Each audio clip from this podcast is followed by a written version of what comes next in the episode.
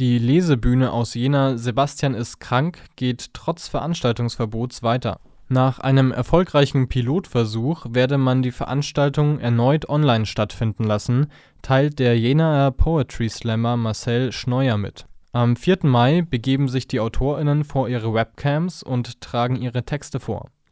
Die Übertragung ist für alle kostenlos. Es werde aber um Spenden gebeten.